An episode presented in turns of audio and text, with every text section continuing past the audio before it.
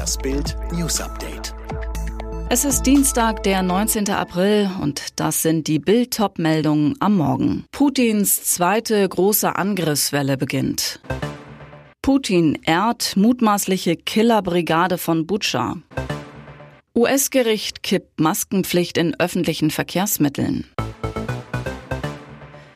Seit Wochen erwartet die Ukraine die zweite große Angriffswelle der Russen gegen den Osten des Landes. Jetzt ging es los. Am Montagabend erklärte Ukraine-Präsident Volodymyr Zelensky, die russischen Streitkräfte haben die Schlacht um den Donbass begonnen, auf die sie sich lange vorbereitet haben. Für den Angriff werde ein sehr großer Teil der ganzen russischen Armee verwendet, so Zelensky. Kämpferisch sagte er, egal wie viele Soldaten dorthin getrieben werden, wir werden uns verteidigen, wir werden kämpfen, wir werden nichts Ukrainisches aufgeben. Aber auch tief im Westen schlugen am Montag überraschend wieder Raketen ein. In Lemberg, nur wenige Kilometer von der polnischen Grenze entfernt, sieben Tote, elf Verletzte.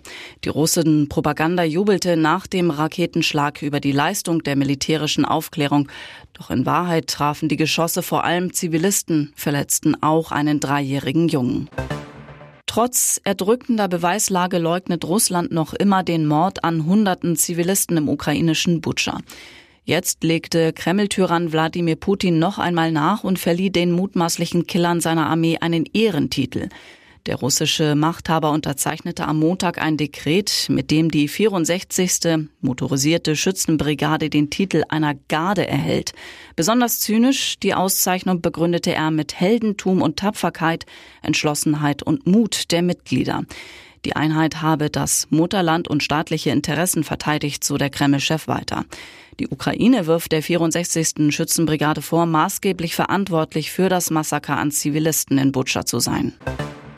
In Kiew traf Bild die Klitschko-Brüder am Maidan, dem Ort, an dem 2014 alles begann. Vitali Klitschko, Bürgermeister von Kiew, kommt in Militärkleidung an seiner Seite Bruder Wladimir. Gemeinsam kämpfen sie für ihre Heimat und kritisieren die deutsche Regierung wegen zögerlicher Waffenlieferungen. Bild sprach mit den Klitschkos über deutsche Waffenlieferungen. Wir brauchen die schweren Waffen aus Deutschland sofort, macht Vitali Klitschko klar. Jede Verzögerung kostet Menschenleben. Die aktuelle Situation. Das Land ist nicht mit Fäusten zu verteidigen. Es braucht auch Waffen, um den Frieden wiederherzustellen, sagt Wladimir Klitschko. Vitali pflichtet ihm bei, jede Stunde zählt. Die deutschen Politiker müssten endlich verstehen, wir verteidigen auch Deutschland.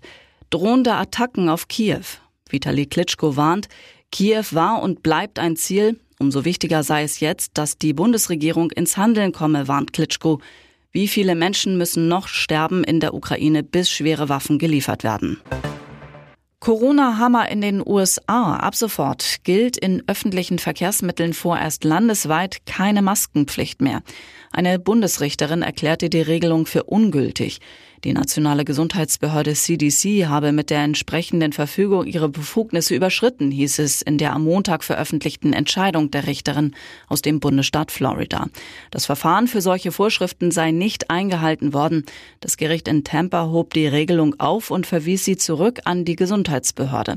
Vorerst müssen Passagiere in Flugzeugen, Zügen und anderen Verkehrsmitteln daher keine Masken mehr tragen.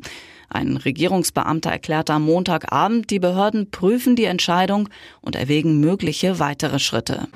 Schwerer Schicksalsschlag für Fußballstar Cristiano Ronaldo und seine Lebensgefährtin Georgina Rodriguez.